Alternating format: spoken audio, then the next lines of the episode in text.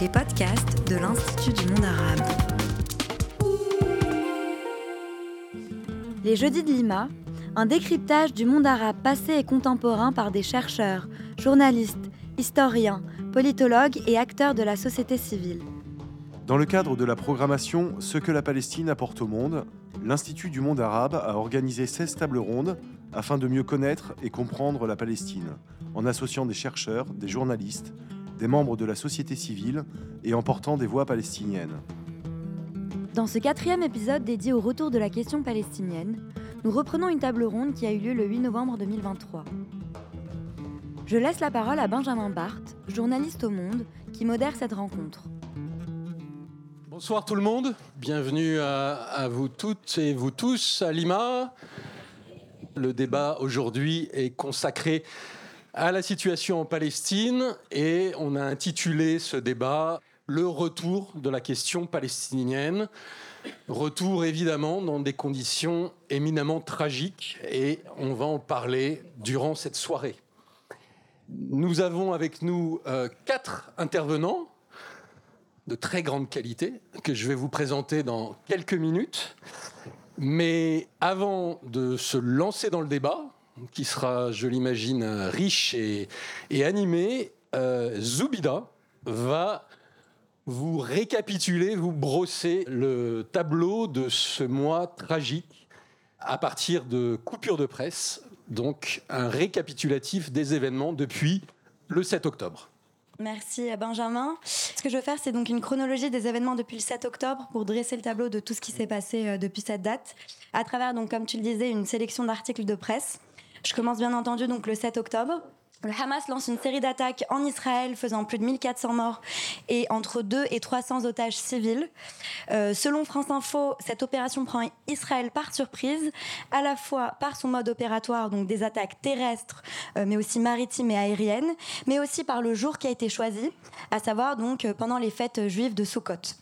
Cette attaque crée un traumatisme immense dans la société israélienne, comme le mentionne un article du Monde datant du 5 novembre dernier.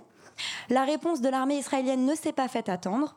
D'intenses frappes aériennes se sont abattues sur la bande de Gaza le jour même, donc le 7 octobre. Le 9 octobre, euh, Israël ordonne un siège complet de la bande de Gaza. L'eau, le gaz et l'électricité sont coupés. Le 10 octobre, l'Égypte ferme le poste frontière de Rafah pour des raisons sécuritaires à la suite de, donc, de frappes israéliennes. Selon le courrier international, il s'agirait pour l'Égypte de se prémunir d'une importation du conflit sur son territoire. Le 12 octobre, Anthony Blinken, secrétaire d'État des États-Unis, se rend en Israël. Il affirme le soutien des États-Unis et le droit d'Israël de se défendre. Le 13 octobre, l'armée israélienne appelle tous les civils du nord de Gaza, à savoir 1,1 million de Palestiniens, à se déplacer vers le sud. Le 16 octobre, le bilan humain s'alourdit à Gaza. Le journal palestinien Al-Ayyam titre, je cite, Gaza en proie au massacre, un mort toutes les cinq minutes et un million de déplacés.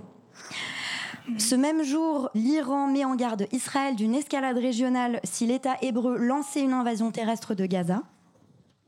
Et alors, en plus du front de Gaza, on craint l'ouverture d'un deuxième front à la frontière entre le Liban et Israël.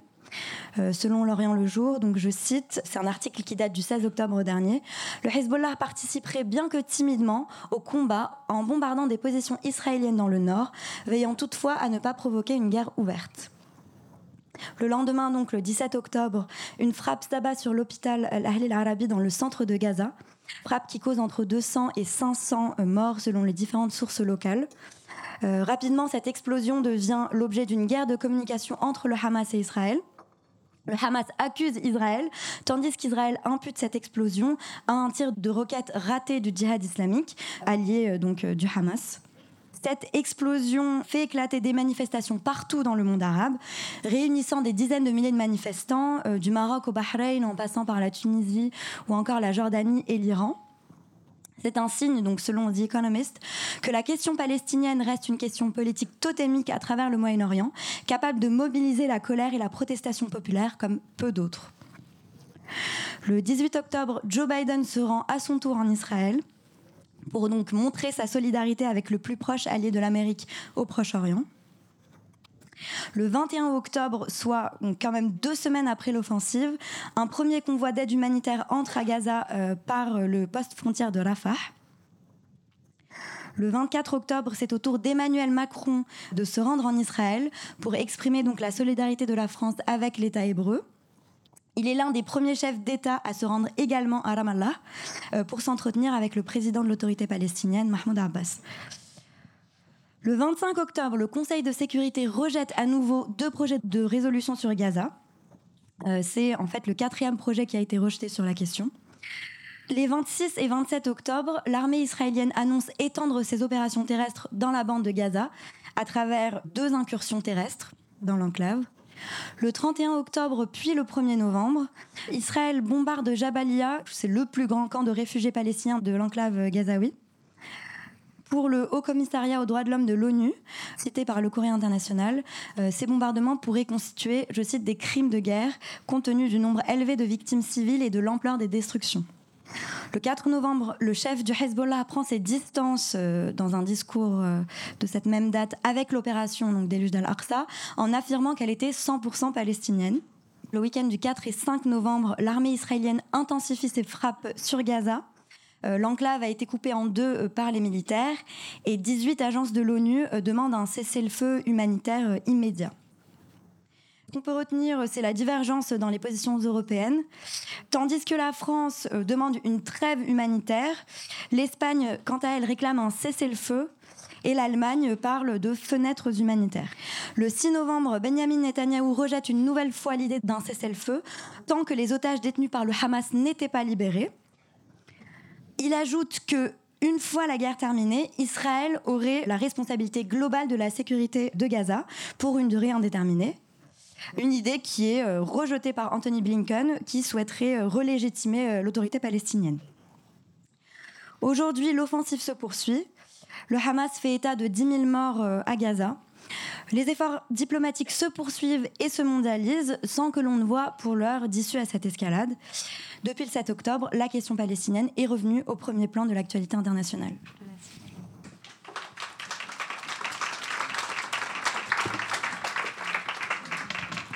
Merci Zoubida. Alors je vais vous présenter euh, nos invités qui sont pas loin de moi. Jian Sfer est avec nous.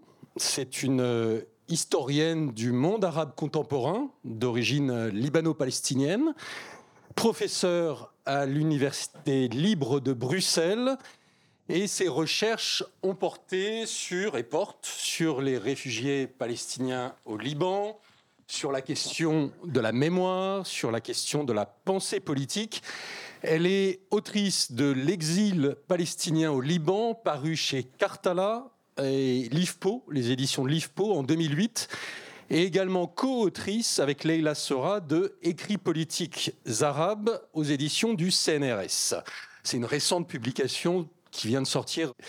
Avec Jian, nous avons Karim Katan, euh, écrivain palestinien, docteur en littérature comparée, qui écrit en anglais et en français et qui a publié un recueil de nouvelles qui s'appelle Préliminaire pour un verger futur. C'est paru chez Elisade en 2017. Et puis également un roman qui s'appelle Le Palais des Deux Collines, toujours chez Elisade en 2021.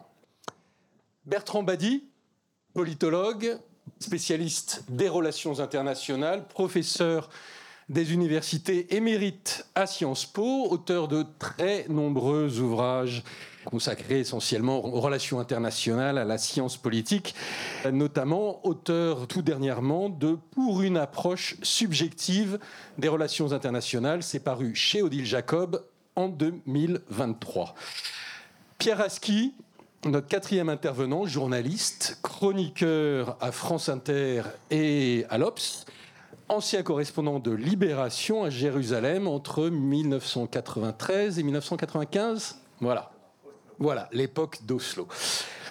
Euh, puisque euh, Zoubida a remonté le fil depuis le 7 octobre, je voudrais vous montrer une image d'aujourd'hui qui a été prise par un photographe palestinien qui s'appelle Osama Kahlout et qui montre donc la population palestinienne qui fuit le nord de la bande de Gaza qui est en train de traverser ce qu'on appelle le Wadi Gaza. On voit le, petit pont là qui enjambe ce cours d'eau. Et ce cours d'eau est désormais la zone de démarcation entre la, zone qui est euh, le point de concentration principal des opérations israéliennes et puis une zone au sud qui se voudrait une zone de sécurité, mais qui ne l'est pas parce que les bombardements euh, touchent également cette zone sud. Mais malgré tout, la population fuit vers cette zone. Et euh, pour commencer ce débat, je voudrais euh, bah, demander à, à Gianne, par exemple, qu'est-ce que cette photo t'inspire? Il y a un terme qui me vient, c'est the ongoing Nakba. Ongoing Nakba ou la Nakba qui continue. La Nakba est l'expulsion des Palestiniens en 1948. Entre 700 et 900 000 Palestiniens ont dû fuir euh, leur foyer et euh, se réfugier dans les pays voisins pour devenir ensuite les habitants du camp, les réfugiés. Et leur euh, exil était provisoire mais malheureusement, après la guerre de 1948-49, les frontières ont été fermées et ils ne pouvaient plus retourner chez eux. Et la photo qu'on a vue avant rappelle cet exode massif euh, il rappelle également l'exode de 1967, après la guerre des six jours, et la peur d'un nettoyage ethnique. En fait, je le dis, on assiste aujourd'hui à une sorte de volonté de chasser une population de cette enclave qu'est Gaza pour la relocaliser ailleurs. On a parlé du désert de Sinaï, ou pour créer une zone tampon avec le nord de Gaza, en tout cas euh, évacuer une partie de Gaza pour euh, créer une zone tampon de sécurité avec Israël. Et donc, une fois de plus, les Palestiniens de Gaza, qui sont eux-mêmes des réfugiés, la grande partie des habitants de Gaza proviennent euh, de régions ailleurs de Palestine, se retrouvent dans la situation du départ, de l'exil, de la fuite et de la dislocation euh, de la société, d'une recomposition également très difficile. Et là, vous connaissez tous les circonstances. Il n'y a pas d'eau, il n'y a pas d'électricité, les hôpitaux sont bombardés. Donc c'est une fuite, mais une fuite vers quoi? Vers une frontière qui est encore fermée. Karim, ton sentiment, ta réaction devant cette photo? Là, c'était euh, c'était intéressant d'avoir la chronologie que Zoubida a, fait parce que euh, quand on est en plein dans le chaos qui est en train de se passer, on perd de vue euh, la chronologie de ce dernier mois. Je me suis rendu compte seulement maintenant que ça faisait un mois déjà que on parle d'une chose qui me semble avoir commencé hier, mais ça fait un mois. Mais ce, qui me, me traverse toujours en regardant ce genre d'images qu'on voit circuler énormément en ce moment et qu'on voit circuler régulièrement, euh, parce qu'on n'est pas sur la première attaque sur Gaza, même si celle-ci entre dans une phase euh, assez différente, c'est, euh, je pense, une question juste sur ce terme de Gaza. Donc maintenant, dans le discours, on dit Gaza comme si il y avait une chose monolithique qui s'appelait Gaza quand on appelle ça Gaza, on a presque l'impression que du coup que c'est sans visage. Là, au moins, on voit les visages justement. Gaza n'est pas une entité à part. Gaza en soi est une variété de camps, de réfugiés, de villes, de villages, de plages, de plein de choses en fait qui vivent et c'est pas une entité seule. Et ce qui est à la fois absolument euh, important dans cette image et en même temps euh, terrible, c'est qu'on voit ici vraiment les, bah, les visages de Gaza. Euh, c'est vraiment euh, ce qui me frappe. C'est que c'est l'une des premières images, je pense, que je vois depuis le début qui montre réellement les visages au pluriel de Gaza au pluriel, qui n'est pas une seule chose. Et quelque part, je trouve cette image c'est un peu cynique de le dire comme ça et je m'en rends bien compte et j'espère qu'on comprendra ce que je veux dire. Mais en fait, cette image est beaucoup plus forte que beaucoup des images de dévastation qu'on voit parce que celle-ci, elle permet de prendre conscience de l'impact de ce qui est en train de se passer sur un temps plus long et sur une population de façon plus plus générale. Euh, je m'attendais pas à voir ce genre d'image et je la trouve vraiment difficile à, voir. Enfin, je trouve que c'est une image euh, d'une violence euh, incroyable. Euh, donc, j'ai pas beaucoup de mots, mais voilà, je, vois les visages de Gaza et je pense que c'est assez important. Le Wall Street Journal a, sorti récemment un, article qui faisait état d'une statistique assez effarante. il parlait de 45% des bâtiments de la bande de Gaza qui ont été soit détruits, soit endommagés. On a vu également euh, une université, l'université El-Azhar, être pulvérisée par des missiles. Vous avez évidemment entendu parler de frappes sur des hôpitaux, sur des écoles. Alors, j'ai une question pour toi, Pierre. Les Israéliens nous disent qu'ils veulent détruire le Hamas. Mais est-ce que c'est pas la bande de Gaza qui est en train d'être détruite actuellement sous nos yeux? Évidemment que c'est la bande de Gaza qui est en train d'être détruite. Gaza, c'est quelque chose d'omniprésent dans le cauchemar des Israéliens avec les Palestiniens. Quand ils en sont sortis, ils ont cru qu'ils allaient être débarrassés et que le mur, les séparations allaient faire que les forces du mal allaient rester à huis clos. Et aujourd'hui, il y a ce retour, une sorte de vengeance sur Gaza. Mais je voudrais revenir à ce que disait Diane, parce que je pense que c'est très fort. Moi, je suis obsédé depuis le début de cette opération par l'idée de cette. Alors, je ne connaissais pas l'expression ongoing Nakba, mais par l'idée qu'on est en train de vivre le prolongement de ces traumatismes historiques. Parce que moi, je suis allé un nombre innombrable de fois à, à Gaza, et toujours le fait que 80% des habitants de la bande de Gaza soient enregistrés à l'UNRWA, donc un statut de réfugié, sont des descendants de, des gens de 48 ou de 67, mais surtout de 48, euh, c'est quelque chose de très fort et euh, d'effrayant quand on pense que des gens dont les grands-parents ont connu ces scènes de, de, la photo noir et blanc vivent ça aujourd'hui avec une photo couleur. C'est-à-dire que rien n'a changé dans le sort qui leur est euh, réservé. Et ça, je trouve ça terrible quand on a parlé à ces gens qui parlaient de cette mémoire familiale de la Nakba. Et depuis le début, les gens n'ont pas compris ça. Au début, les gens disaient mais pourquoi l'Égypte n'ouvre pas ses frontières et laisse passer euh, les gens pour qu'ils puissent fuir les bombardements?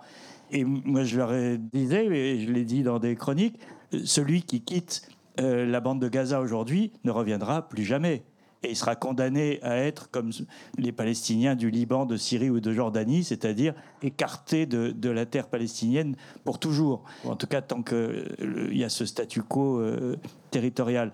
Les, les, Américains ne l'avaient pas compris au début, et Blinken l'a très vite compris après avoir vu les Jordaniens et les Égyptiens, et il a fait une déclaration publique en disant il ne faut pas permettre que les gens quittent Gaza de manière définitive et permanente. Et cet enjeu de, la Nakba est à la fois un enjeu de mémoire et un enjeu aujourd'hui terriblement vivant. Et, pour revenir à ta question, à partir du moment où aujourd'hui c'est 45%, demain ça sera 80%, des bâtiments seront détruits, euh, la vie va devenir euh, théoriquement impossible. Sauf que voilà, euh, les gens sont accrochés à cette terre et, et, ils y resteront, même au milieu des ruines, parce qu'ils euh, ne veulent pas revivre une, euh, une ongoing Nakba. Bertrand, est-ce qu'il est possible de changer l'équation d'un conflit, comme voudraient le faire les autorités israéliennes, en, en semant la ruine, comme ils le font aujourd'hui? Eh bien, justement, c'est tout le problème. C'est que on ne change pas. Il n'y a rien de changé.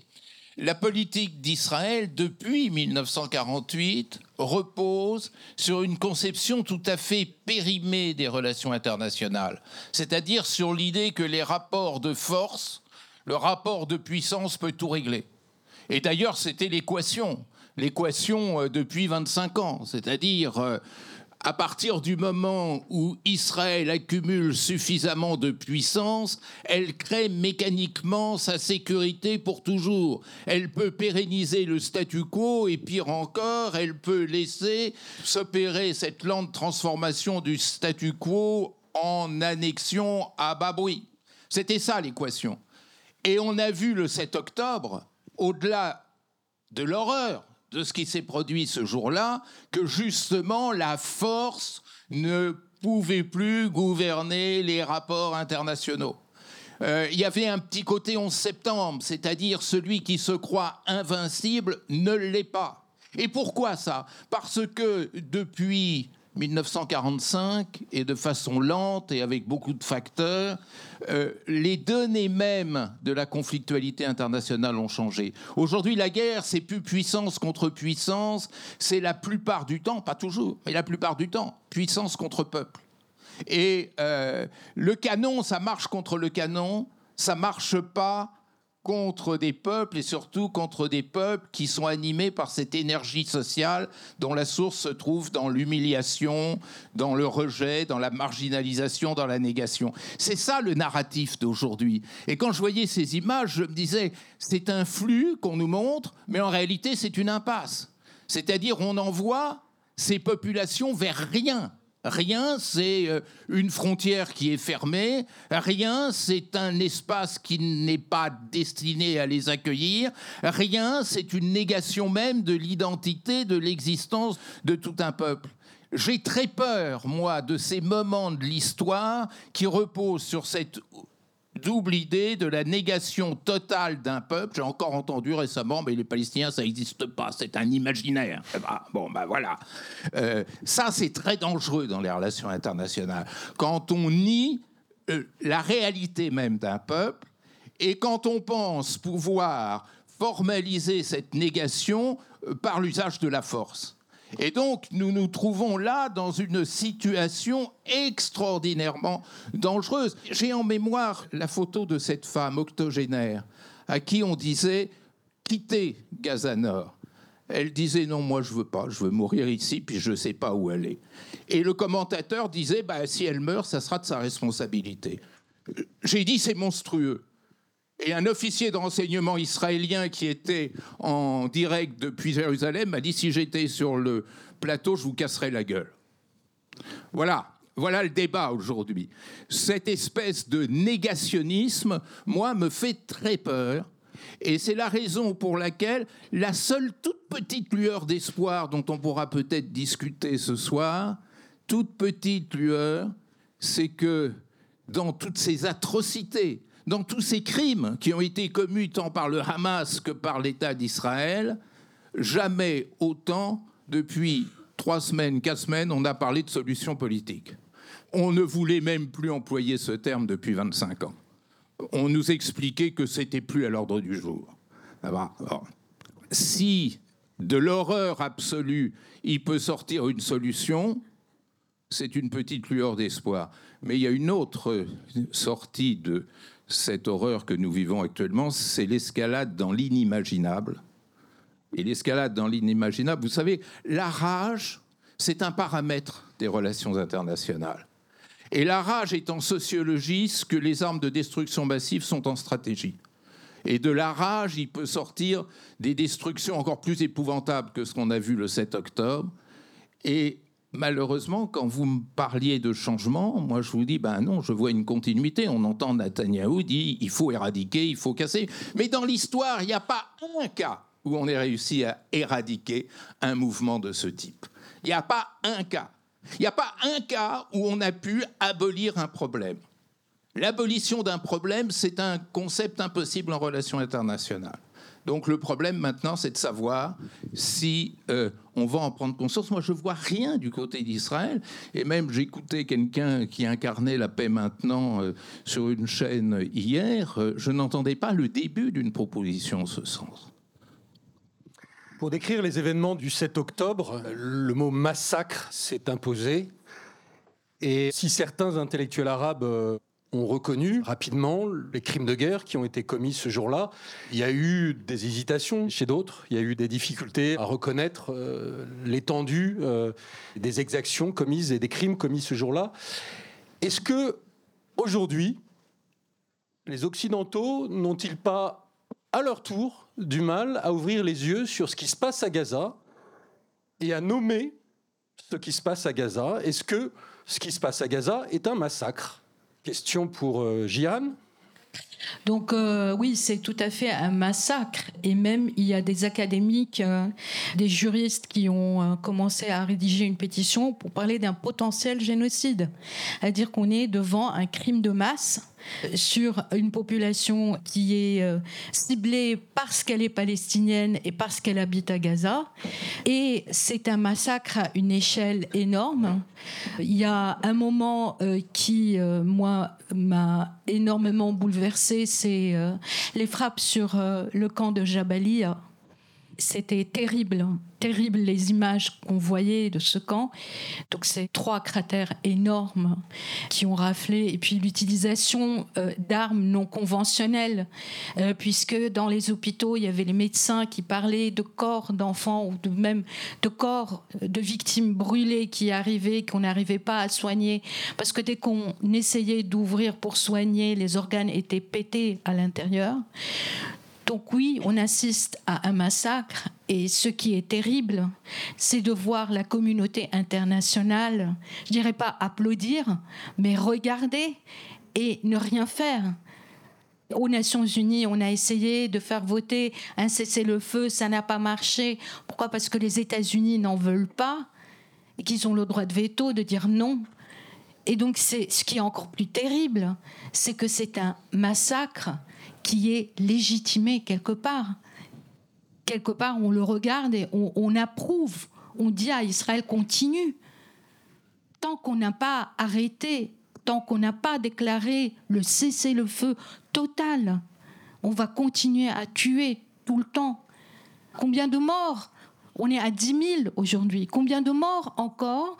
Pour que la communauté internationale, pour que les États-Unis se disent OK, c'est bon, là, c'est on ne peut plus accepter. C'est indécent. C'est indécent. Et le silence de cette communauté et le silence de nos gouvernements est indécent. Je suis désolée, mais aujourd'hui je suis française. Moi, je suis pas fière d'être française par rapport à ce qui se passe en Palestine. L'attitude de notre gouvernement, de nos gouvernements européens, est lamentable on est en train de tuer. Là, je suis en train de vous parler. Il y a des gens, il y a des Gazaouis qui meurent sous les bombes, qui n'ont ni électricité, ni eau. Les hôpitaux manquent de tout. Donc, oui, massacre, potentiel génocide. On peut plus se taire. Il ne faut plus se taire. Karim, la même question. Alors, je pense à deux choses. D'abord, euh, une chose, alors je ne sais pas si tout le monde serait forcément d'accord avec moi, mais donc on est entré dans une phase absolument euh, catastrophique. J'aime pas trop dire catastrophique parce que ça sous-entendrait que c'est euh, voilà, c'est une tornade qui a lieu. Non, c'est catastrophique. c'est un massacre commis par une armée soutenue par les plus grandes puissances mondiales. Et en même temps, on est dans un continuum Israël ne fait que ce qu'Israël a fait aux Palestiniens auparavant, sur une plus grande échelle et à un rythme euh, complètement euh, dément. Parce qu'on est vraiment dans la démence. C'est pour ça que j'ai du mal à parler aussi, c'est parce qu'on est à un moment où D'abord, ce que je dis aujourd'hui ne sera plus vrai demain. Je pense qu'on est vraiment dans ce genre de situation, d'urgence euh, historique de ce genre. Et surtout, vous parlez d'inimaginable. Oui, pour moi, on y est déjà, en fait. C'est-à-dire que je suis moi-même une personne qui a tendance à être catastrophiste. J'ai grandi à Bethléem dans la deuxième intifada, donc tout m'a appris à être catastrophiste dans la vie. Et même moi, catastrophiste, je n'imaginais pas qu'on pourrait être là en train de parler de ça en ces termes maintenant. Je n'imaginais pas que je serais assis en train de parler, j'ai un peu de famille à Gaza, en train d'en parler euh, comme ça. Ça dépasse euh, réellement mon, mon, mon entendement. Et donc, je pense que, comme beaucoup d'entre nous, l'une des choses que j'ai ressenties dès le départ et qui continue à être le cas un mois après, c'est d'abord évidemment une sidération. J'ai jamais utilisé ce mot autant que ce dernier mois. Et un sentiment d'impuissance absolue, comme j'en ai jamais senti. À un moment où je me dis, euh, bon, euh, parler, écrire, bon, qu'est-ce que j'accomplis en faisant ça? Euh, donc j'avais envie un peu de, à la fois de peut-être de, de, réfléchir à la fois au fait qu'on est dans un continuum, donc on n'est pas non plus. Enfin, il y avait beaucoup d'éléments qui nous permettaient de nous dire bon, euh, les Israéliens euh, avaient ce genre d'envie depuis longtemps. Enfin, récemment, j'ai refait un peu un petit retour sur toutes les déclarations un peu dingues des représentants israéliens ces 20 dernières années. Ça fait 20 ans. Hein, finalement, c'est censé être une démocratie. C'est les Israéliens qui les élisent. Hein, c'est pas pas du ciel, les, représentants israéliens. Et ça fait 20 ans que les représentants israéliens, tous partis confondus, hein, enfin on parle vraiment d'un éventail, tiennent des propos euh, qui sont de l'ordre génocidaire. C'est pas nouveau en fait. Le, discours, il, n'est pas nouveau. Il existe depuis 20 ans. Et ça a été euh, vraiment frappant pour moi de me dire oui, bah, j'exagère un peu, mais en fait, il suffisait de les écouter. Il suffisait de les écouter ils ne font que, quelque part, ce qu'ils ont un peu annoncé qu'ils allaient faire depuis très longtemps. Je grossis le trait, mais parce que je suis à un moment où j'ai l'impression que seulement grossir le trait me permet même à moi de comprendre ce, qui se passe, tellement ça me semble impensable en fait. Enfin, on est dans le, là le, moment de l'impensable et, j'ai du mal dans l'impensable à trouver les mots pour le réfléchir en fait. Là, j'ai du mal à conceptualiser, je pense, ce qui se passe. On entend parler d'opérations antiterroristes, de représailles militaires, on entend maintenant parler de massacres, de génocide, de début de génocide. Pierre, comment toi tu te situes? Quel terme tu privilégies euh, dans ce débat? Je vais essayer d'expliquer pourquoi on a du mal à nommer les choses. Parce que je pense que d'abord, le mot de la rencontre, c'est retour. On avait évacué la question palestinienne. Elle avait disparu depuis quoi, 15 ans, 20 ans, 15 ans minimum, euh, peut-être 20 ans. Elle n'était plus dans le débat public, elle n'était plus dans nos imaginaires, et elle était réglée par disparition de l'objet question palestinienne. Et elle est revenue par une forme terrible qu'ont été les attaques du 7 octobre. Et la sidération, elle est double. Et il y a eu la sidération du 7 octobre qui a précédé celle de ce qu'on voit aujourd'hui à Gaza. Et je pense que on a une injonction permanente d'émotion qui fait que on doit choisir ses morts. C'est terrible de dire ça, mais on doit choisir ses morts. On nous pousse et on nous force à choisir nos morts. Et si vous pleurez les morts de Gaza en même temps que ceux du 7 octobre, vous êtes un partisan du Hamas. Si vous ne pleurez que les morts de Gaza, vous êtes euh, un terroriste. Si vous ne pleurez que les morts du 7 octobre, vous êtes complice des massacres. Et c'est le débat extrêmement binaire et réducteur dans lequel on est plongé. Dans mon métier, je vois souvent des responsables politiques, euh, etc. Donc j'étais euh, quelques jours après le 7 octobre, quand les bombardements de Gaza commençaient et qu'on voyait déjà les premières images absolument terribles sortir. Et je vois un haut responsable français et je lui dis, mais à quel moment vous allez changer de discours? Voilà, il y, y, a une nouvelle donne, une nouvelle réalité qui est en train d'apparaître. Et la réponse m'a glacé. On m'a répondu, les corps sont encore chauds les corps du 7 octobre. Et donc, on est dans ce conflit d'émotions, de légitimité de la douleur, etc., de la compassion, qui se double d'une chose, c'est la dynamique interne en France, les actes antisémites, les débats politiques totalement piégés et foireux euh, auxquels on assiste.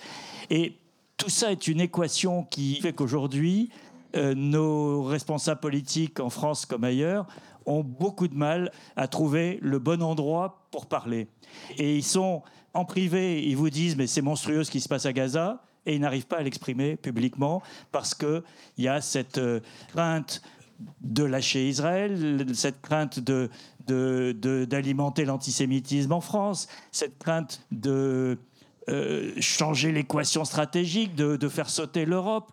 Je ne sais pas si vous avez vu cette vidéo, je terminerai là-dessus, cette vidéo du ministre allemand, euh, du chef des Verts d'ailleurs, qui est le ministre des Finances allemand, qui fait une vidéo très pédagogique pendant 6-7 minutes qui a été euh, sous-titrée et qui euh, explique pourquoi, pourquoi l'Allemagne a sa politique, qui est beaucoup plus en retrait encore que celle de la France par rapport à ce qui se passe en ce moment.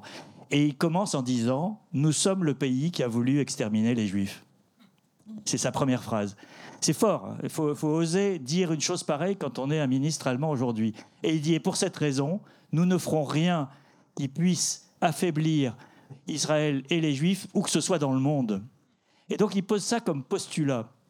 La France n'est pas dans la même position, euh, fort heureusement, et elle a une parole un petit peu plus, et des, votes à l'ONU, etc., qui sont un petit peu plus, euh, moins contrit que ceux de l'Allemagne. Mais l'Allemagne, c'est le, centre de gravité sans lequel il ne peut pas y avoir de consensus européen. Donc l'Europe est hors course, elle est hors jeu pour dire quoi que ce soit de significatif. Et la France, elle a été prise par surprise. Il y a un de ces hauts responsables dont je parle qui m'a dit, mais on avait fini par croire le discours de Netanyahou, qui était de dire regardez les États arabes, ils sont tous en train de faire la paix avec nous en passant sur le corps des Palestiniens, donc vous n'allez pas encore nous embêter avec euh, cette histoire. Et ce discours, il faut bien le dire, les pays arabes qui ont signé ces accords l'ont effectivement fait au cours des dix dernières années, ou sept dernières années, mais ça a contaminé l'ensemble du monde occidental qui s'est dit, bah, ça y est, la question palestinienne, elle n'existe plus, si même les pays arabes l'ignorent. Et je pense que tout ça contribue à aujourd'hui faire une parole qui est totalement inaudible et qui est perçue dans le monde entier comme un soutien inconditionnel à Israël, alors que dans la réalité, les positions sont beaucoup plus nuancées que ça. Mais on a du mal à dire Gaza, c'est un massacre, ce sont des crimes de guerre terme que j'emploie sans problème euh, pour ma part. Dans le, dans le débat sur, euh, sur les événements auxquels on assiste, euh, il y a, y a deux, deux, points de vue qui s'affrontent au-delà des, des, éléments de langage des deux camps. C'est d'un côté l'idée que on assiste à une rupture absolue dans les paradigmes du conflit tel qu'on l'a connu depuis, depuis 1948. Euh, et puis, euh, l'autre point de vue, c'est dire qu'on est dans une continuité, une continuité peut-être un peu paroxystique, mais une simple continuité. D'un côté, on nous parle d'un basculement dans, l'inconnu, de l'autre côté, on nous parle euh, d'un simple nouvel épisode dans cette, cette saga terrible du conflit israélo-palestinien. et puis derrière ça, il y a aussi l'idée, est-ce que le Hamas est, le même Hamas qu'on a connu, ou est-ce qu'on a, on a affaire à un mouvement euh, totalement différent qui, qui, aurait décidé de, de, jouer d'autres cartes euh, Bertrand, comment tu, comment tu, tu réagis face à, à ce débat? J'aurais tendance à dire les deux, mon général. C'est-à-dire qu'il y a des éléments de continuité étouffants et des éléments de rupture que l'on n'a pas le courage de voir en face. Je m'explique. Vous savez, aujourd'hui, nous vivons une curieuse époque où coexistent deux systèmes internationaux. Il y a le système international d'hier qui sert de schéma cognitif à l'ensemble des dirigeants de la planète. Et ce système international d'hier, c'est un système interétatique basé sur les rapports de force et sur l'équilibre de puissance. Et c'est au nom de cette représentation totalement dépassée dans la réalité des faits que Israël a cru qu'il pouvait assurer sa pérennité et la pérennité du statu quo grâce à un rapport de puissance qui lui est favorable. C'est au nom de cette représentation que le jeu diplomatique sur la question palestinienne s'est organisé en fonction des vieilles alliances et des camps. J'entends du campisme camp soviétique contre camp américain et ce que l'on pense qu'il en reste. Et c'est ce qui explique aussi que les États arabes, les gouvernements arabes, au nom de la réelle politique, ont pensé qu'ils pouvaient passer des accords interétatiques avec Israël. Ça, c'est le système euh, qui existe depuis la Renaissance et auquel on continue à adhérer, qui inspire notre droit international, qui inspire également nos pratiques diplomatiques, etc.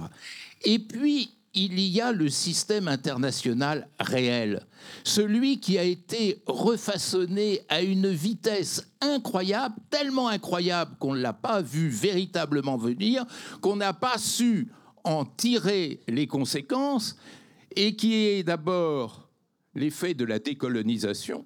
La décolonisation a montré que le faible gagnait toujours sur le fort. Et ça, c'est une rupture absolument extraordinaire. On aurait pu en tirer toutes les conséquences pour comprendre qu'un peuple qui s'insurge a, sinon toutes les chances de gagner, en tous les cas la certitude que sa cause ne sera pas enterrée sous les bombes. Et puis il y a eu la dépolarisation la dépolarisation a consacré le fait que le jeu de l'équilibre des forces ne fonctionnait plus. D'ailleurs, si vous avez remarqué, les puissants ont été battus partout depuis 1945. C'est quand même le signe de quelque chose. Hein. à part la splendide victoire des États-Unis contre l'île de Grenade en 1983, eh bien, euh, les grandes puissances ont été partout battues, y compris l'URSS, y compris la Russie de Poutine, y compris euh, la France au Sahel. Et puis, il y a eu la mondialisation.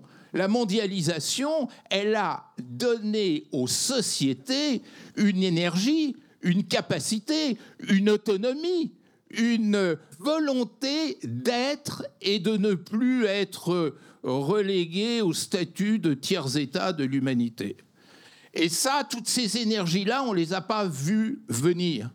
Alors ce qui se passe aujourd'hui, c'est la querelle des anciens et des modernes, si vous me permettez cette formule. C'est-à-dire des gouvernements qui continuent à jouer dans l'ancien système sans comprendre pourquoi ils perdent à chaque fois et pourquoi leurs pertes suscitent des drames et des catastrophes qui correspondent à cette rage montante dont je parlais tout à l'heure. Et puis, il y a ces dynamiques sociales qui, elles, continuent à creuser leur sillon. Et ces sillons-là, on ne veut pas les reconnaître. Et tant qu'on ne veut pas les reconnaître, eh bien, on va être dans un système qui est celui que je décrivais tout à l'heure et que vous repreniez, euh, Karim, de manière euh, tout à fait convaincante, qui est l'escalade de l'impensable et de l'inimaginable. Tant que nos dirigeants n'ouvriront pas les yeux sur le troisième millénaire qu'ils ont inauguré, on va assister à ces horreurs. Et ces horreurs, c'est une façon de leur dire, écoutez, votre vieux système, il ne fonctionne plus. Il ne fonctionne plus. Pierre, tu voulais dire? Je voulais juste dire, moi, ce qui me frappe dans les éléments de changement dans la situation actuelle, moi, j'étais, tu l'as dit tout à l'heure, j'étais correspondant sur place au moment d'Oslo. Oslo est plein de défauts, plein de fissures qui ont en partie provoqué son échec, mais cet échec, il a aussi été provoqué par les coups de butoir de ceux qui ne voulaient pas de cette paix. Et ils étaient des deux côtés.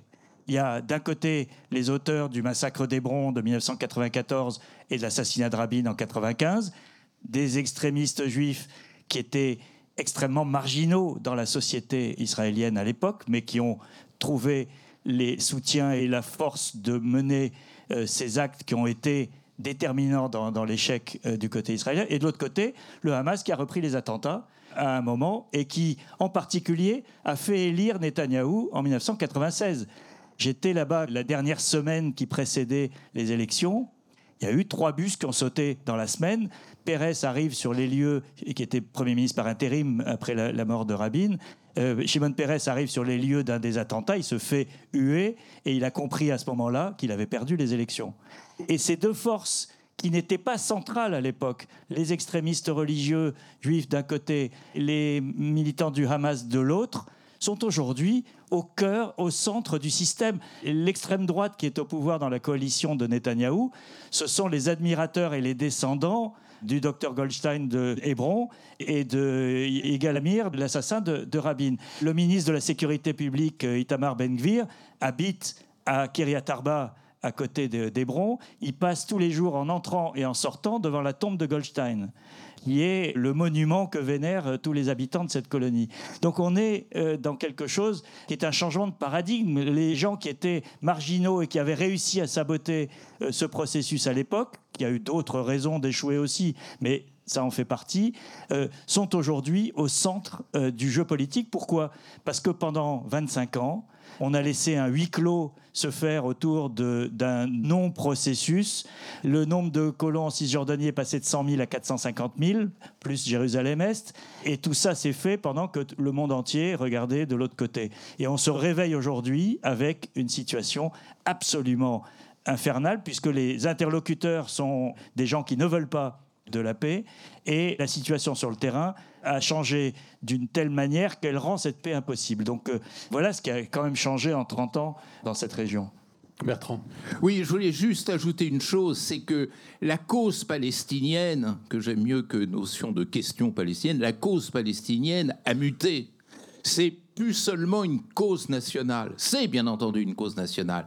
Mais avec la mondialisation, c'est devenu quelque chose de beaucoup plus complexe et donc de plus difficile à cibler, qui est que la cause palestinienne a suscité dans le monde entier des processus d'identification extrêmement forts. C'est-à-dire que à mesure que s'amplifient les souffrances du peuple palestinien, tous les peuples souffrants tendent à s'identifier à cette cause. Moi, j'ai été très frappé par deux choses. La première, c'était un défilé de gilets jaunes, euh, boulevard de Grenelle pour tout dire, et tout d'un coup, en prenant un café, je vois une dame gilet jaune qui porte un drapeau palestinien. J'étais tout étonné, je me suis précipité sur cette dame, je lui ai dit mais pourquoi vous avez un drapeau palestinien? Elle croyait que je m'énervais. Non, au contraire, je lui ai dit ça m'intéresse. Et cette dame me répond quelque chose, elle dit bah parce que c'est des gens qui souffrent comme nous. C'est intéressant comme formule, le souffre comme nous. Et puis l'autre image, elle est beaucoup plus célèbre, beaucoup plus publique, c'est ce qui s'est passé pendant la Coupe du Monde de football, où à chaque fois qu'une équipe du Sud, pas seulement le Maroc, mais y compris les équipes d'Amérique latine euh, disputaient un match, euh, à chaque fois qu'une équipe du Sud marquait un but, les drapeaux palestiniens étaient brandis. Ça veut dire que cette cause, elle devient transnationale et elle devient emblématique des souffrances. Et les souffrances deviennent un paramètre dominant de la mondialisation et des relations internationales mondialisées. Ça, il faut pas l'oublier parce que euh, vous pouvez évacuer Gaza, vous n'évacuerez pas ce genre de choses. Au contraire, vous l'attiserez. Et euh, gérer ce paramètre devient un élément extrêmement délicat pour la nouvelle diplomatie. La nouvelle diplomatie, c'est pas celle d'aujourd'hui, c'est celle qui verra peut-être naissance dans 150 ans, quand nous ne serons plus là, pour euh, euh, l'admirer. Jeanne. Oui, alors, j'irai plus loin. En fait, elle est mondialisée depuis sa naissance. La question palestinienne, elle est née d'une volonté britannique d'octroyer un foyer national juif en Palestine. Donc elle est profondément européenne, profondément mondiale dès sa création, dès la création des États-nations au Moyen-Orient, dès le découpage des provinces arabes en États-nations mandatés euh, par les autorités françaises et les autorités britanniques. Et tout au long de son évolution, elle est restée profondément européenne et profondément internationale. Puisqu'on va décider à l'ONU le partage de la Palestine. On va émettre énormément de résolutions, notamment la résolution 242 pour l'évacuation des territoires occupés après la guerre des six jours en 1967, et qui ont fait qu'Israël a triplé son territoire, ou doubler son territoire en occupant la Cisjordanie et Gaza jusqu'à la signature des accords d'Oslo et le retour de l'autorité palestinienne. Donc, dès sa naissance, c'est une question qui est posée au monde entier. Le deuxième point sur lequel j'aimerais revenir, l'évocation du Hamas. Donc, euh, Benjamin, tu as parlé du, Hamas et du devenir du Hamas. Ce qu'il faut savoir actuellement, c'est que en Palestine, l'engagement euh, auprès du Hamas, il est très jeune. On a de plus en plus de jeunes. Il n'est pas uniquement à Gaza, il peut être ailleurs également. Il peut être transpartisan, c'est-à-dire qu'on peut appartenir au Hamas, mais appartenir aussi à d'autres partis. Et généralement, c'est une jeunesse qui est très pauvre, qui est issue des classes les plus défavorisées et qui habite dans les camps. Anéantir le Hamas, comme vous l'avez dit, est impossible. On ne peut pas anéantir ce mouvement en bombardant massivement Gaza et en croyant qu'en bombardant massivement Gaza, on va arriver à décapiter ce mouvement. Si on va continuer à bombarder ce mouvement, peut-être que d'autres groupes plus radicaux vont émaner du Hamas et vont prendre le dessus et vont être encore plus dangereux. J'ai vu qu'il y avait dans les débats télévisés une confusion où certaines personnes qui disaient le Hamas c'est Daesh. Non, au départ, le Hamas, n'est pas Daesh. Le Hamas est un mouvement politique qui a gagné les élections en 2006 à Gaza, et puis ensuite qui a été écarté. Et on voit la division de, de l'autorité palestinienne. Malheureusement, ce qui se passe aujourd'hui en Palestine, c'est qu'il n'y a pas un représentant légitime. Ce n'est pas Mahmoud Abbas qui va représenter les Palestiniens. Et ce n'est pas le Hamas qui représentera les Palestiniens auprès de la communauté internationale, loin de là. Alors si on doit réfléchir à des solutions, pourquoi ne pas sortir Marwan Barghouti, par exemple, de prison, qui reste une figure qui peut rassembler et qui peut enclencher un dialogue, une négociation. Une sorte de Mandela qu'on a mis en prison depuis plus de 20 ans et qui pourrait sortir et rassembler tous les Palestiniens et être également légitime auprès euh, de la communauté internationale. Alors, je voudrais profiter du fait que Pierre Aski a, travaillé dans la bande de Gaza dans les années 90. Tu nous en as déjà un petit peu parlé, mais on parle aujourd'hui de Gaza aujourd'hui, on voit ces images de dévastation. La bande de Gaza dans les années 90, ça ressemblait à quoi? Au-delà de la politique, du processus de paix, euh, c'était quoi la vie là-bas? D'abord, on rentrait et on sortait facilement. Il y avait un petit checkpoint. Et moi, j'allais au début au centre de Gazaville avec ma voiture à plaque jaune, c'est-à-dire les plaques israéliennes. Et je la garais devant mon hôtel et elle était intacte le lendemain matin. Voilà, on allait euh, manger du poisson euh, au port Chez de Abour, euh. Voilà, exactement. Enfin, euh, c'était une région palestinienne comme les autres au sens où elle était occupée. Il y avait des colonies au nord et, et au centre. Il y avait des soldats, il y avait des checkpoints, mais c'était pas très différent. Et progressivement, et ça c'est Oslo qui l'a euh, paradoxalement provoqué, c'est devenu cette prison euh, à ciel ouvert dans laquelle entrer et sortir devenait de plus en plus difficile. Je me souviens à la, fin, il fallait se garer à l'extérieur, marcher dans un no man's land de plusieurs centaines de mètres entre des grillages barbelés, des soldats, etc., pour arriver de l'autre côté, côté palestinien, et euh, on était obligé de prendre à ce moment-là un taxi palestinien, puisqu'on ne pouvait plus rentrer avec sa voiture. Et tout ça s'est progressivement mis en place, et la vie normale s'est progressivement étouffée. Mais je vais vous raconter une anecdote qui semble aujourd'hui impensable. En 1998, Libération et un petit consortium de journaux ont organisé une rencontre entre Yasser Arafat et Shimon Peres. Peres avait perdu les élections en 96. Il n'était pas encore devenu président, donc il n'était rien. Il était un homme politique euh, qui euh, avait sa gloire euh, passée. Et Arafat était dans son bureau à Gaza. Netanyahou était Premier ministre, voulait même plus lui parler. Et donc on était dans une impasse totale. Et Shimon Peres accepte de venir rencontrer Arafat à Gaza. Il arrive avec son chauffeur et un garde du corps. Shimon Peres, ancien Premier ministre, qui arrive au centre de Gaza sans euh, armada, sans protection, sans euh, drone de surveillance. On arrive et on tombe sur un Arafat totalement diminué. Il avait une crise de Parkinson, euh, il avait la jambe qui tremblait, il avait les lèvres qui tremblaient, il était incapable d'articuler. On a fait un entretien qui ne ressemblait à rien parce que c'était son porte-parole qui lui euh, soufflait euh, des mots à l'oreille et il les répétait en marmonnant. Puis Arafat nous garde à déjeuner. Et, euh, et on se retrouve huit personnes autour de la table. Il y avait euh, Shimon Peres, Arafat, euh, on était quatre journalistes et deux, trois autres personnes. C'était pathétique parce qu'Arafat était vraiment diminué. Pérez essayait de meubler en racontant des anecdotes mondaines comme il sait le faire. Et à la fin du repas, il y a un petit miracle. Arafat se fait venir une pomme. Il épluche la pomme très péniblement.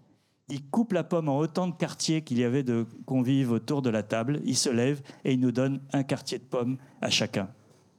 C'est voilà, c'est pas il y a 100 ans, ça a existé.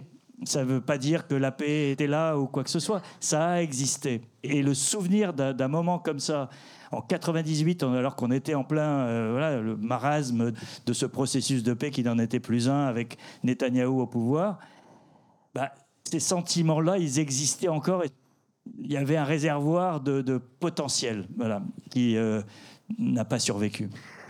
Karim, tu nous as dit que tu avais de la famille euh, à Gaza et toi-même, tu es allé une fois, tu m'as dit, à Gaza. Est-ce que tu as des souvenirs? C'est un peu lointain, mais quelle relation tu as à ce territoire? Qu'est-ce que tu en as connu? Bien sûr. Donc la seule fois où j'ai pu aller à Gaza, c'était il y a très longtemps. J'étais très très petit. Je me souviens même pas de la traversée. C'est dire. Alors que bon, la traversée de, de Cisjordanie à Gaza, je pense que c'est assez euh, complexe. Euh, J'y suis allé pour un mariage.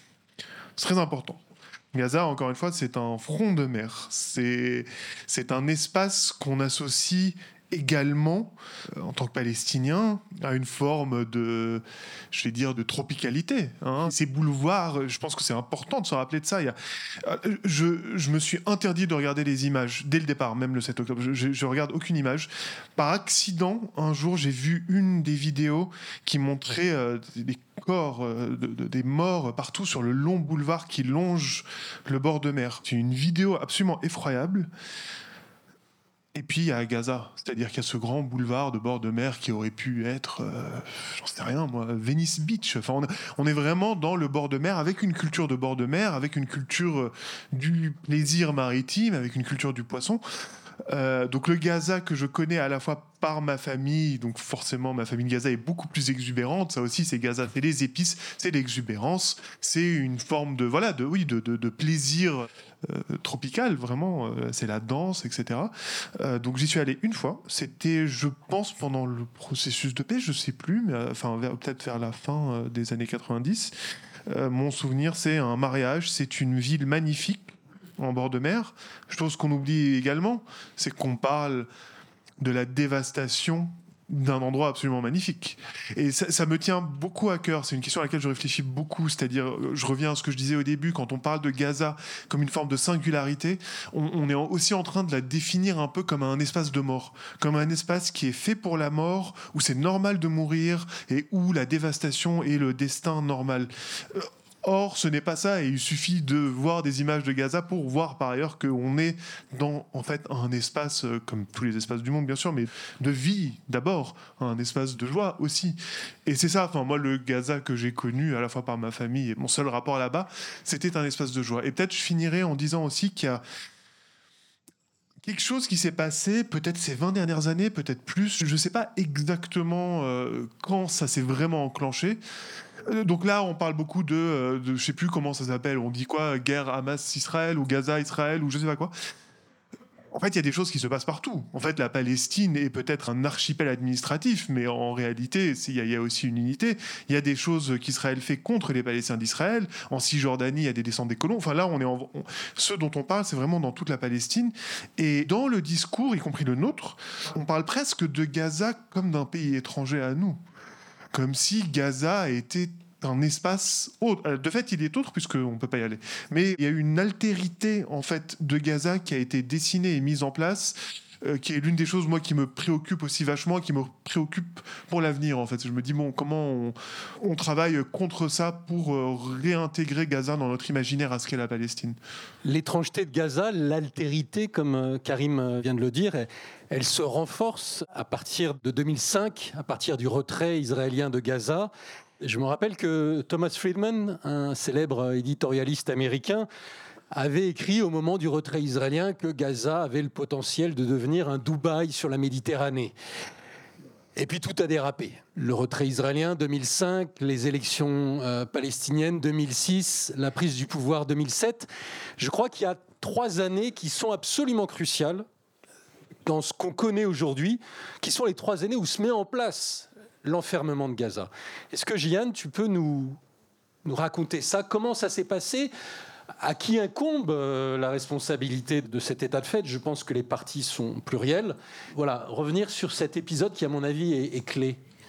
Je pense que c'est Pierre Aski qui a parlé de la disparition de la question palestinienne, de sa dilution à partir du moment où les États arabes, les États du Proche-Orient se désintéressaient et euh, jusqu'à dernièrement euh, arrivaient à signer les accords d'Abraham entre l'Arabie saoudite et les Émirats arabes unis et Israël. Je pense que ça c'est en amont, donc il y a eu plusieurs guerres à Gaza.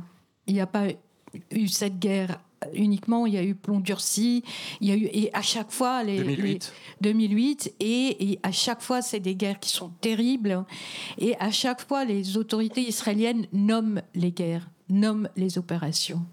Et donc on est arrivé à un moment où euh, il y a eu une sorte d'isolement de Gaza du monde, puisque on va interdire à la communauté internationale où la communauté internationale va s'interdire d'aider Gaza puisque le Hamas était le représentant du peuple palestinien dans cette enclave et le Hamas est listé comme étant un groupe Et donc même l'Union européenne va à un moment donné couper les aides qui sont essentielles à Gaza, puis petit à petit ils vont les réenclencher.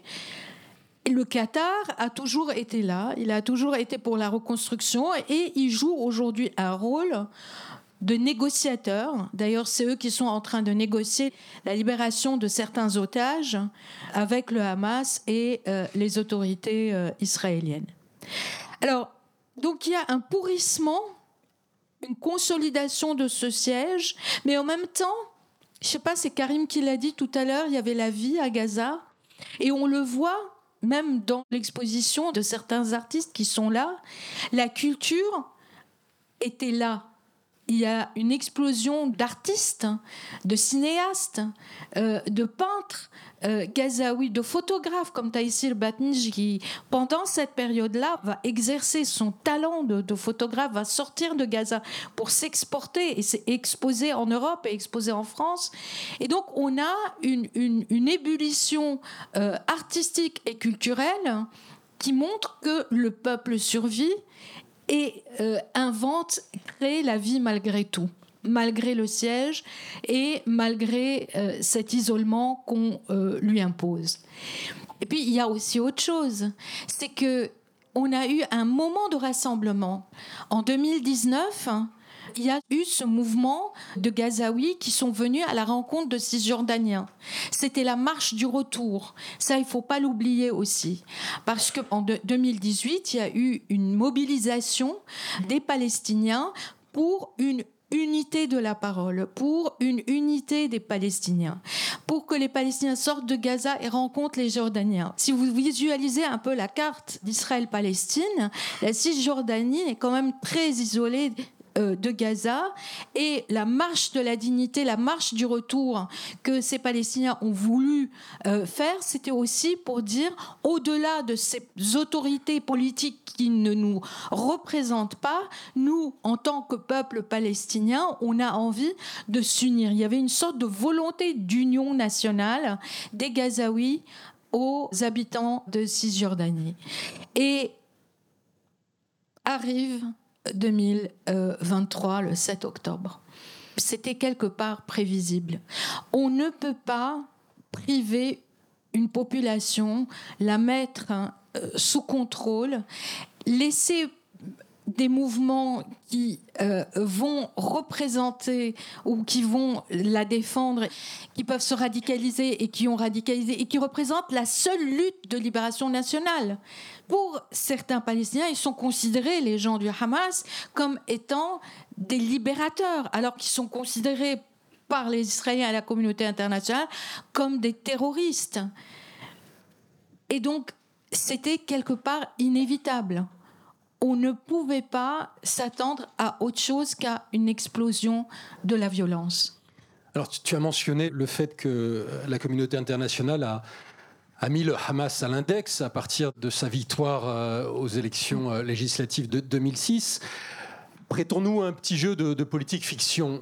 Si la communauté internationale avait, dans ces années-là, avant le 7 octobre. Aujourd'hui, c'est peut-être euh, sûrement très très compliqué, mais si à un moment on avait parlé avec le Hamas, aurait-on pu éviter le cauchemar dans lequel on est aujourd'hui Autrement dit, est-ce que ces processus de mise à l'écart de certains acteurs des relations internationales. Et c'est une question pour toi, Bertrand. Est-ce que, parce que ça existe pour d'autres acteurs que le Hamas, est-ce que c'est quelque chose qui est fécond ou déstructurant dans les relations internationales? Est-ce que comment ça fonctionne? Quelle est la portée, l'utilité entre guillemets de, ces mesures? Ben, Il faut partir de choses très simples. C'est que les organisations politiques, elles sont là pour euh, porter, représenter, exprimer, articuler des dynamiques sociales. Et à partir du moment où on les baillonne, euh, ces dynamiques sociales restent emprisonnées, étouffées, et elles se radicalisent. C'est-à-dire que le paradoxe, c'est en condamnant, en ne voulant pas voir ces organisations, on suscite des organisations encore plus radicales. C'est après tout parce que on ne voulait pas discuter avec le LP qu'on a fabriqué le Hamas. Et si aujourd'hui on met le Hamas à l'index, eh bien on va faire les beaux jours d'organisations considérablement plus radicales. C'est-à-dire que c'est toujours la même chose. Euh, il y a ce danger énorme qui est de d'ignorer la dimension humaine et sociale des relations internationales. Les relations internationales, c'est pas un jeu d'échecs. C'est pas un jeu euh, qui consiste à euh, anathémiser tel ou tel acteur politique. C'est un jeu qui consiste à gérer les dynamiques sociales. Et cette espèce euh, d'ignorance, cette façon de placer les Palestiniens sous la table, comme si en mettant une bombe sous la table, elle a moins de risque d'exploser que si elle est sur la table. C'est absurde. C'est une méconnaissance complète de ce que sont euh, les relations internationales aujourd'hui. Euh, si vous regardez l'histoire, l'histoire post-1945, ça s'est toujours fait de la même façon. Le FLN, c'était l'horreur absolue. Je m'en rappelle, j'étais gamin, j'étais même pas ado au moment de la guerre d'Algérie, mais je me souviens que le FLN, c'était euh, ces terroristes avec lesquels il ne faut absolument pas discuter. Et en refusant de discuter avec eux, on les a rapprochés de la population et on leur a rendu finalement un service incroyable, jusqu'au jour où on a dû quand même négocier avec et jusqu'au jour où ils sont devenus le gouvernement d'État avec lesquels eh bien, on parlait d'égal à égal. Je pense que le problème en ce moment, il est là, il est dans cette espèce de négation de la tectonique des sociétés. Cette idée que la plastique des rapports de force militaire peut tout régler. Ça, c'est fini, c'est fini. Et aujourd'hui, le social, il court plus vite que le politique. Et ce qui s'est passé du 7 octobre jusqu'à aujourd'hui, c'est ça. C'est-à-dire un politique complètement dépassé par ce jeu de tectonique des sociétés. Vous savez, il n'y a pas de pire humiliation que celle que l'on inflige à quelqu'un qui est humilié et dont on veut ignorer l'humiliation. La pire des humiliations, c'est l'humiliation qu'on veut ignorer. Bon. Et ça, les éléments radicaux extrémistes savent euh, surfer sur cette idée. Eh ben, si on les rattrape pas, on les fait gagner. Alors, je suis d'accord et pas d'accord avec euh, certains aspects. Je pense qu'on n'a pas mentionné, et c'est un facteur important, la dimension religieuse, c'est-à-dire l'irruption du religieux dans euh, l'équation. L'OLP et euh, Rabin, c'était des laïcs. Et l'enjeu, c'était la terre, c'était la politique, c'était la sécurité, c'était toutes ces questions sur lesquelles on peut s'entendre l'irruption du messianique du côté juif, le mouvement des colons a une base messianique très forte, mais moi je vous mets au défi d'aller convaincre un colon euh, autrement que par la force de quitter la terre dont il pense qu'elle lui a été donnée par Dieu. Et de l'autre côté, le Hamas est un mouvement religieux. Il y a eu une rupture dans la vie politique palestinienne le jour où le Hamas a eu l'importance qu'il a pris. Et il y a eu dans les années 2000 des tentatives de sonder le Hamas pour voir s'il était capable de participer à des processus politiques. Il y a un diplomate français aujourd'hui à la retraite euh, qui avait été envoyé euh, à Gaza voir euh, les dirigeants du Hamas qui les avait sondés, c'était sorti dans le Figaro, ça avait fait tout un scandale, il avait été désavoué par le ministère parce qu'on ne parlait pas au Hamas, mais il y a eu des tentatives de voir si comme l'OLP à une certaine époque, quand vous vous souvenez de quand Arafat venait à Paris et que Roland Dumas lui soufflait euh, le mot caduc sur la charte de l'OLP. C'est Roland Dumas qui a inventé ce mot ici même. Et on a voulu tester, il y a eu des sondages auprès du Hamas pour voir s'ils étaient prêts à faire la même euh, conversion, disons, au dialogue et au compromis, puisque c'est de ça qu'il s'agit. Et ça ne s'est pas fait, même si le Hamas a changé sa charte euh, en, je crois, 2017, il n'a pas franchi ce pas, et aujourd'hui, on est passé euh, dans une autre dimension. Jeanne. La montée du religieux, elle a commencé dès les années 80, les années 90, partout dans le monde arabe, parce qu'on a eu un échec profond des nationalismes arabes qui étaient issus des indépendances, des colonisations. Que ce soit le FLN, ou euh, Nasser et le nasserisme, ou euh, les autres, ou le bassisme en Irak ou en Syrie actuellement, tous ces mouvements nationalistes qui ont euh, été dans la décolonisation, les héros, on a vu par exemple Nasser, le, le héros panarabiste, tous ces gens-là ont échoué à construire un projet nationaliste séculier. Et donc la seule référence qui était devenue stable et pure, parce qu'on opposait donc ces mouvements politiques nationalistes, on les pointait du doigt parce qu'ils étaient corrompus, parce qu'ils euh, étaient clientélistes, autoritaires, et qu'ils ont mis en place des régimes autoritaires qui ont duré et qui durent encore malheureusement aujourd'hui en Égypte. On a un retour de l'autoritarisme et surtout en Syrie avec euh, Assad. Et donc on va voir apparaître partout même l'autorité, l'OLP a, a, été montrée du doigt corrompue il y avait autour de Yasser Arafat des hommes qui étaient corrompus. Et donc le Hamas a gagné du terrain parce qu'il ne se reconnaissait plus dans les hommes politiques palestiniens issus, donc qui sont revenus de l'extérieur, qui sont revenus d'exil et, et, qui se sont installés à Gaza et en Cisjordanie. Et le mouvement Hamas représentait la pureté, représentait un mouvement également qui était pur dans son message de libération. C'est-à-dire qu'on négocie plus avec Israël. Et tant qu'il n'y a pas un mouvement politique national, laïque, arabe fort, on aura toujours ces mouvements religieux, que ce soit au Liban, le Hezbollah, ou que ce soit euh, en Palestine avec le Hamas. Pour finir, j'aurais une petite question un peu de, prospective.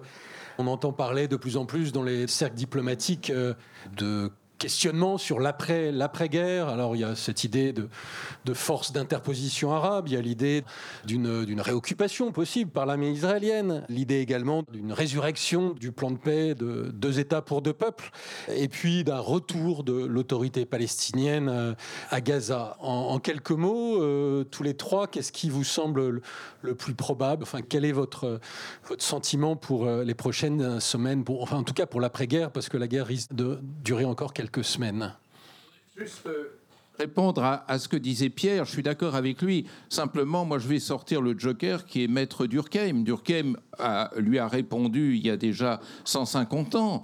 Euh, il ne faut pas essentialiser le religieux. Le religieux est l'expression, disait Durkheim, de la vie collective tout entière. C'est-à-dire quand euh, l'humain ne peut pas résoudre, ou quand on se représente le fait que l'humain ne peut pas résoudre un problème, on le confie au surhumain. La montée au religieux, c'est un phénomène mécanique qui est lié à la déficience sociale et politique. Hein.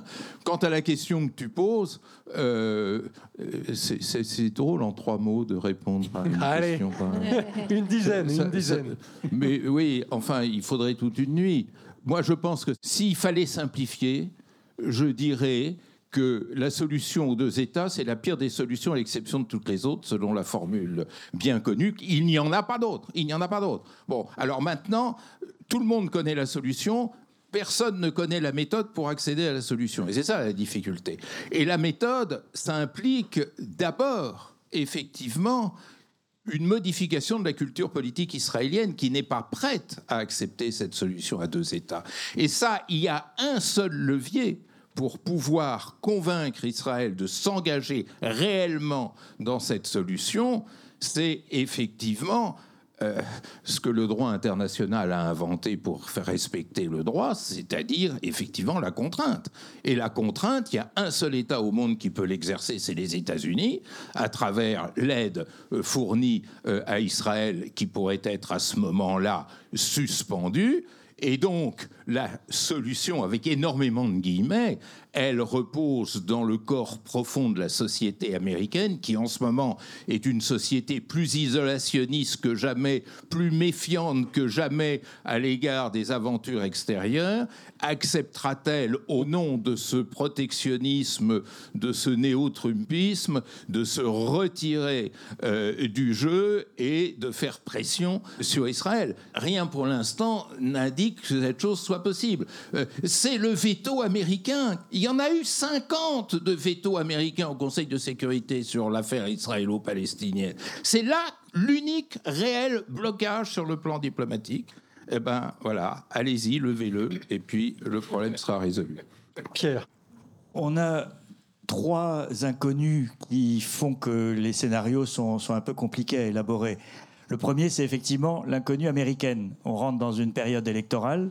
Euh, si dans un an, on a Trump ou euh, une période de confusion dans laquelle le résultat des élections n'est contesté, etc., euh, ça ne facilite pas la prise d'initiative ou, en tout cas le fait de jouer un rôle dans un, un dossier aussi complexe sur lequel seuls les États-Unis, en dehors de la région, ont du poids.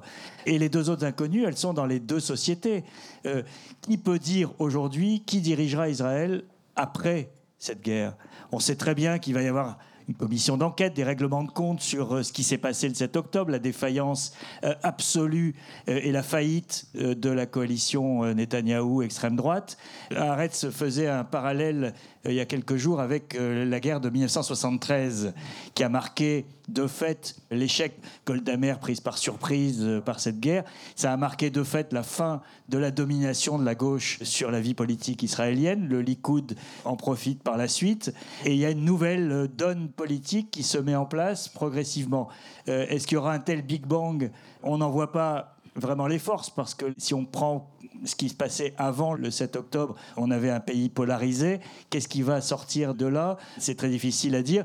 Et c'est surtout, pour l'instant, on n'a pas les prémices d'une force de paix qui sortirait de cette guerre à l'intérieur de la société israélienne, même s'il y a des voix et il y a des gens euh, courageux qui continuent à agir au sein de, la société israélienne.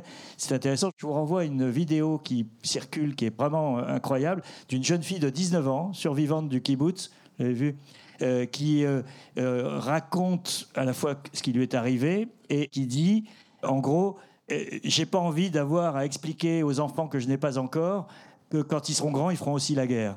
Et, elle est horrifiée par les bombardements de Gaza et elle dit il faut une solution politique. 19 ans, survivante du kibbutz, je trouve ça assez impressionnant.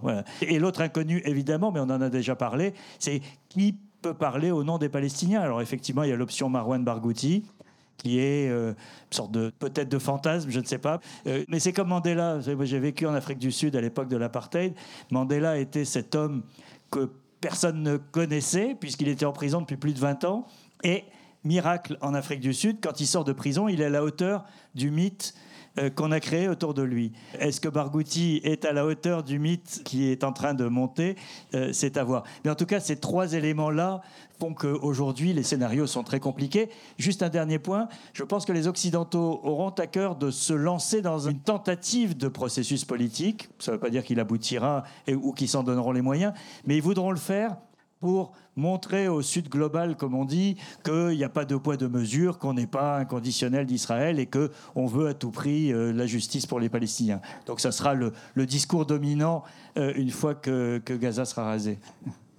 Diane. Alors, après ces deux brillantes interventions, je vais offrir un rêve.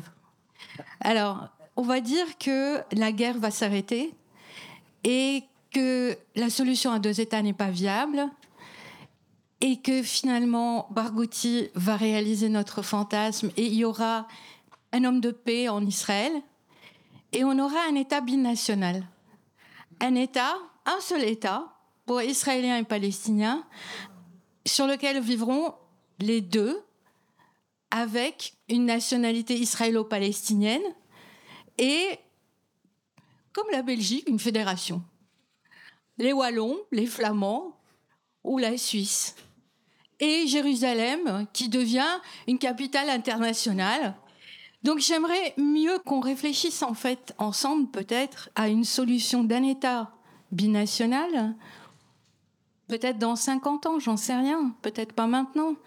Mais euh, je ne vois pas de scénario euh, heureux, malheureusement, après cette guerre. Je vous remercie à tous. C'était un podcast de l'Institut du monde arabe. Réalisation Making Waves. Retrouvez les podcasts de l'Institut du monde arabe sur toutes les plateformes.